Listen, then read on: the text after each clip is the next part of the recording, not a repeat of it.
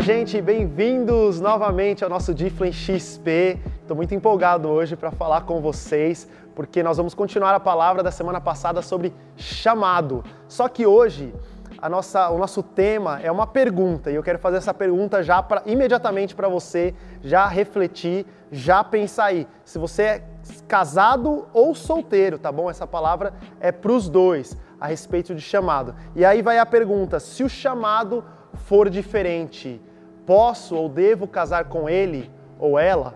Se o chamado for diferente, eu posso casar com ele ou com ela?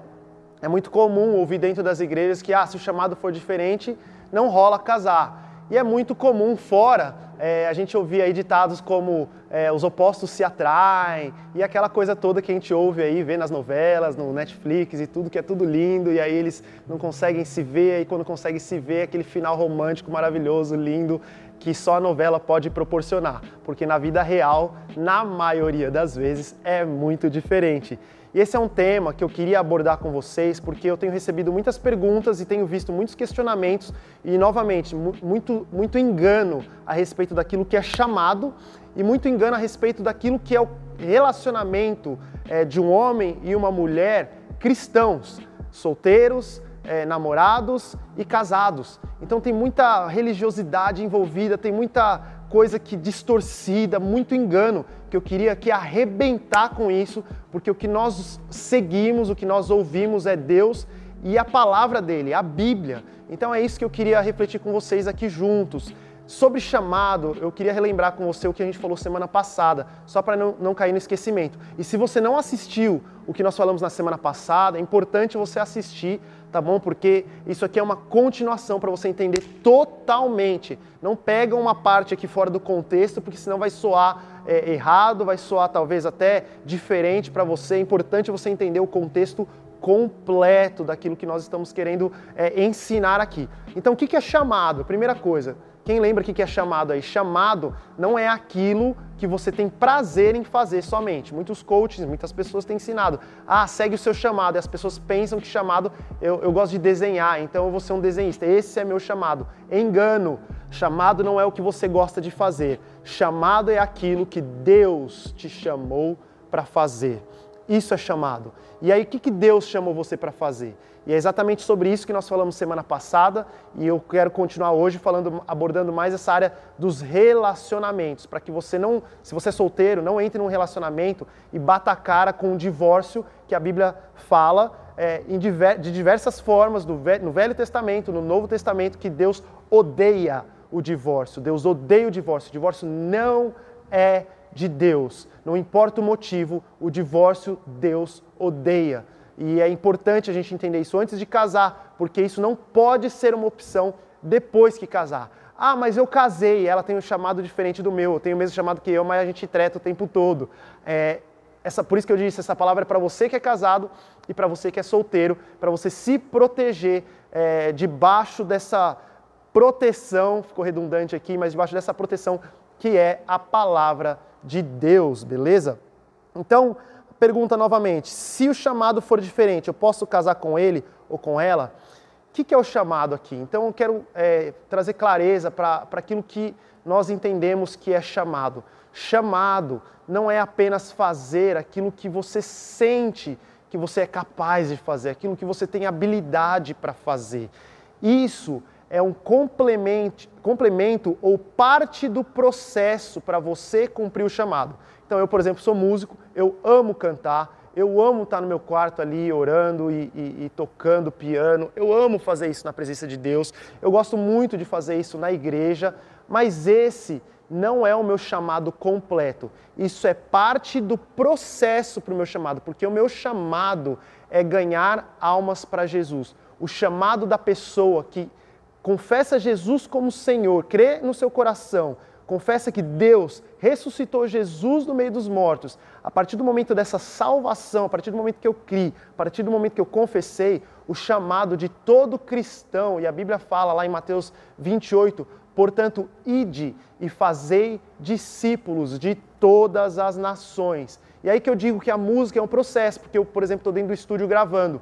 E já ouvi testemunhos de pessoas que ouviram a música que eu compus lá no meu quarto, sozinho com Deus, Mas, de novo, o fato de eu estar no meu quarto sozinho com Deus, isso não é meu chamado, isso é o processo do chamado, porque o meu chamado é ganhar almas para José. E, e fazer, olha que interessante, fazer discípulos, e não só no local em que eu estou, de todas as nações. Muita gente esquece essa parte do versículo. Não é só fazer discípulo, é fazer discípulo de todas as nações. Isso é muito profundo, muito poderoso, porque se cada cristão entender que o meu chamado não é jogar futebol, meu chamado não é ser uma esposa excelente somente, meu chamado não é, é, é ser missionário é, para fazer o trabalho de mídia na igreja, para fazer é, a parte de som, para servir na atmosfera, meu chamado não é esse somente, isso é o processo para que eu cumpra o chamado. E qual é o chamado? O que, que Deus nos chamou depois que Ele veio aqui na Deus mandou Jesus aqui na terra, Ele morreu, sofreu, morreu, ressuscitou. E quando Jesus ressuscitou, qual que é, o, qual que é a comissão que eu sempre falo? Não é uma grande sugestão, é uma grande comissão que Jesus pede para os seus discípulos, pede para nós. Ide, portanto, ide fazei discípulos de todas as nações. E é esse o nosso chamado. E aí acho que fica mais fácil de você entender, porque aí você pega aquilo que você gosta, aquilo que você talvez não gosta, mas você entende que você precisa fazer como sacrifício para conseguir cumprir esse chamado. E esse chamado é exatamente fazer discípulos. E aí que entra a questão. Então, se a gente tem chamado diferente, é, eu posso casar com ele, barra com ela? Eu, particularmente, eu quero responder aqui para você, para os nossos jovens, que isso seja realmente uma, uma, uma um estandarte é, de fé para os nossos relacionamentos. Eu queria que você pensasse, é, quando a Bíblia fala de nós não andarmos em julgo desigual, se uma pessoa que não tem como foco da vida dela obedecer a Cristo, obedecer a grande comissão de Jesus, de ganhar e fazer discípulos de todas as nações, e aí você sabendo disso, você amando Jesus, conhecendo Jesus, você ainda assim decide casar com uma pessoa que não entende isso como chamado do cristão, é muito provável que você tenha grandes decepções é, depois do, é, do seu casamento. Eu queria deixar isso muito claro, porque muitas pessoas pensam, porque aí tem aquele engano, né? Ah, mas eu sou da área do louvor, então ela também tem que ser da área do louvor. Muitos jovens vêm justificar é, para líderes ou para os amigos que, ah, não, ela é de Deus para mim, ou ele é de Deus para mim, porque eu sempre é, fui da área do louvor, ela também é da área do louvor. Ah, eu sempre fui, é, ser, eu sempre servi na área tal, ela também serve na área. Ah, eu sou da área de TI, ela também é da área de TI. Então a gente é muito compatível. Olha, gente, eu digo para você, isso não prova a compatibilidade e que a mão de Deus está sobre o seu relacionamento. O que prova para o cristão que a mão de Deus está sobre o seu relacionamento, não é vocês terem as mesmas habilidades, não é vocês terem os mesmos gostos, é vocês terem o mesmo chamado. Eu, por exemplo, sou casado com a Beth, e a Beth pensa numa pessoa que não está absolutamente ligada em nada da área de louvor, ao ponto de quando ela começa a cantar em casa a gente dá risada junto, porque apesar de muitas vezes eu tocar é, junto e ela canta, faz o contralto lá, mas é, eu como músico, e músico geralmente é mais chato, mais técnico, né? então eu fico ensinando ela uma coisa aqui, outra ali, mas nós não somos do mesmo ministério. É, no caso eu de louvor, ela sempre cresceu gostando muito de teatro, muito de dança, é, falando dos ministérios da igreja. Ela é engenheira, ela é, tem um mestrado na área de psicologia que não tem nada a ver comigo. É, ah, Bruno, então vocês têm um chamado diferente? Não, nós temos o mesmo chamado, o mesmo propósito. Nosso propósito é ganhar almas para Jesus. E antes de casar, a gente já sabia, eu já sabia que ela tinha o um coração missionário, no sentido, a palavra missionário, no sentido de querer largar tudo para ir para outro país, investir a vida. Eu também tinha esse coração missionário. Então, nós fomos muito compatíveis também nos nossos sonhos. Isso é muito importante, você olhar para a pessoa que você vai casar. É, porque se o sonho é diferente, ah, eu tenho o sonho de ser missionário para as nações. A pessoa é, não tem esse sonho, eu tenho o sonho de ser um grande, uma grande profissional da área de, sei lá, engenharia, eu quero crescer numa empresa, ganhar muitos recursos e abençoar missionários. Esse sonho, é, ainda que o chamado seja o mesmo, mas talvez haja incompatibilidade de habilidades, de sonhos, de propósito. E aí é importante você saber, porque eu já vi casos de casais felizes, que aí a moça tinha o sonho de crescer dentro de empresas e tudo, e ele tinha o sonho de ser missionário. Ela decidiu, antes do casamento, sabendo que o chamado dele era esse, pelo amor que ela tinha por ela, pelo amor que ela tinha por Deus, por ter ouvido Deus, não pelas emoções, abrir mão, abrir mão daquele sonho, daquele propósito. Ela entendeu que até aquele tempo Deus usou ela naquela área, mas depois usaria ela em outros países, é, como, como, missionária, junto com, esse, com, esse, é, com essa aliança, com esse novo marido. E Deus us, usou poderosamente, mas antes de casar, ela já sabia que ela não poderia reclamar depois de 30 anos de casado, ah, eu estou frustrada porque meu sonho sempre foi ser engenheira, meu sonho sempre foi trabalhar dentro de uma empresa, na área de business. Não, já foi acordado antes, ela colocou diante de Deus, falou: Deus, eu quero ouvir o Senhor. Ela falou com a liderança, ela falou com os pastores, ela leu na palavra de Deus o que, que é o certo eu fazer. Deus, o que, que o Senhor está me chamando para fazer? E Deus confirma: olha, toda a habilidade que eu dei para você dentro das empresas, do ambiente eh, de business, todo o conhecimento, toda a sua formação, não foi em vão. Eu te formei aqui para você ajudar o seu marido é, a ser esse missionário que Deus é, chamou você para ser. Eu, eu, eu, formei dentro de você todas essas características administrativas para quando vocês fundassem igreja em outros países, a minha palavra se expandisse por todos os lugares. Então é importante, é muito importante entender que o chamado que Deus tem para nós é de ganhar almas. E quando o casamento do cristão eu já vi muito isso eu não quero ver mais, em nome de Jesus, um jovem solteiro, um homem, uma mulher apaixonado por Jesus. Quando começa o relacionamento, uma das provas que o relacionamento é de Deus, que ministerialmente, que essa grande comissão começa a avançar e crescer, porque eles amam tanto a Jesus, eles buscam tanto a Jesus, querem tanto agradar a Jesus, querem tanto fazer a grande comissão, que o que era para ser um mais um vira aquilo que a gente chama no mundo empresarial de sinergia. Não é um mais um, é dois. Um mais um é dez, é vinte, é trinta, milhares de almas para Jesus. Esse é um relacionamento que é, eu creio que traz o sorriso no rosto de Deus, que traz aquele prazer no coração de Deus. É para isso, filhos, é para isso que eu te chamei. E aí a minha pergunta para você é: o seu relacionamento está cumprindo uma habilidade? Vocês estão conseguindo exercer uma habilidade muito bem? Vocês estão conseguindo ser competentes numa área técnica muito bem? Ou vocês estão cumprindo o chamado de Cristo para nós, de ganhar almas para Jesus. Porque, queridos, se fosse para eu cantar, para eu gravar, para eu cantar aqui no domingo e não ganhar almas para Jesus, talvez fosse melhor abandonar todo esse talento e só pregar o evangelho e não ganhar é, e, não, e não trabalhar na área da música, mas cumprir o chamado de Deus, do que usar a música e ser muito bom nisso, mas não ganhar almas. Então é muito importante nós entendermos isso. Então a pergunta: se o chamado for diferente, eu posso casar com ele, com ela, dentro daquilo que nós entendemos que é chamado, chamado não é aquilo que nós temos prazer ou habilidade, é aquilo que Deus me chamou para fazer, a minha resposta é não. Se a pessoa, como cristão, ama Jesus, quer crescer naquilo que Deus chamou ela para crescer, para fazer a grande comissão, um dos dois tem isso latente, tem desejo ardente no coração e outro não tem e não vai exercer isso, isso aqui é julgo desigual e provavelmente vai haver grande frustração no seu casamento.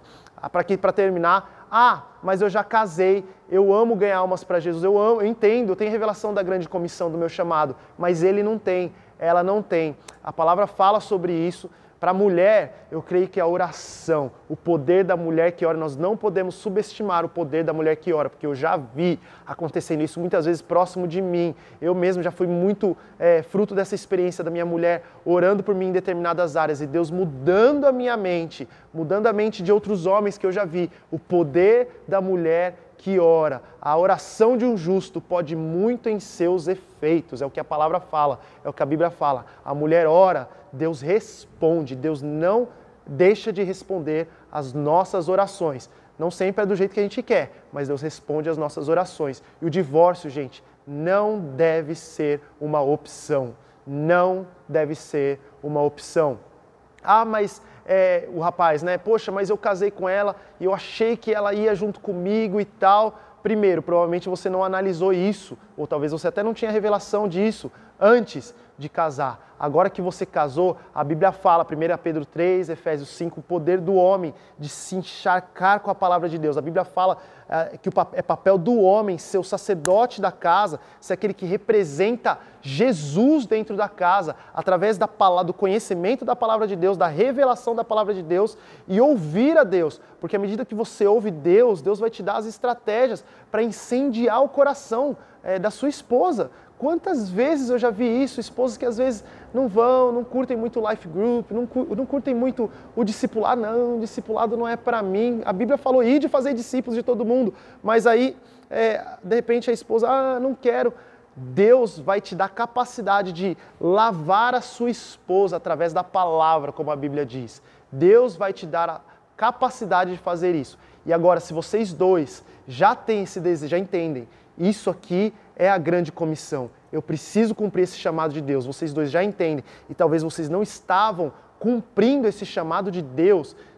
De novo, entendendo, não fazendo o processo, não cantando junto, não trabalhando no amor em ação junto, não só dando cestas básicas juntos, não só na área de business junto, mas ganhando almas para Jesus. Para terminar de vez aqui, eu queria te falar, nós, temos, nós nascemos num tempo pri privilegiado, porque nós temos a internet, que nos ajuda muito nesse alvo de ganhar almas para Jesus. Nós temos o Life Group hoje nas nossas igrejas, que isso querendo ou não, gente, é uma ferramenta poderosa para nós ganharmos almas para Jesus. A gente vai pregar o Evangelho, vai falar de Jesus. É diferente, eu estava lá no Japão, muitas vezes era sozinho.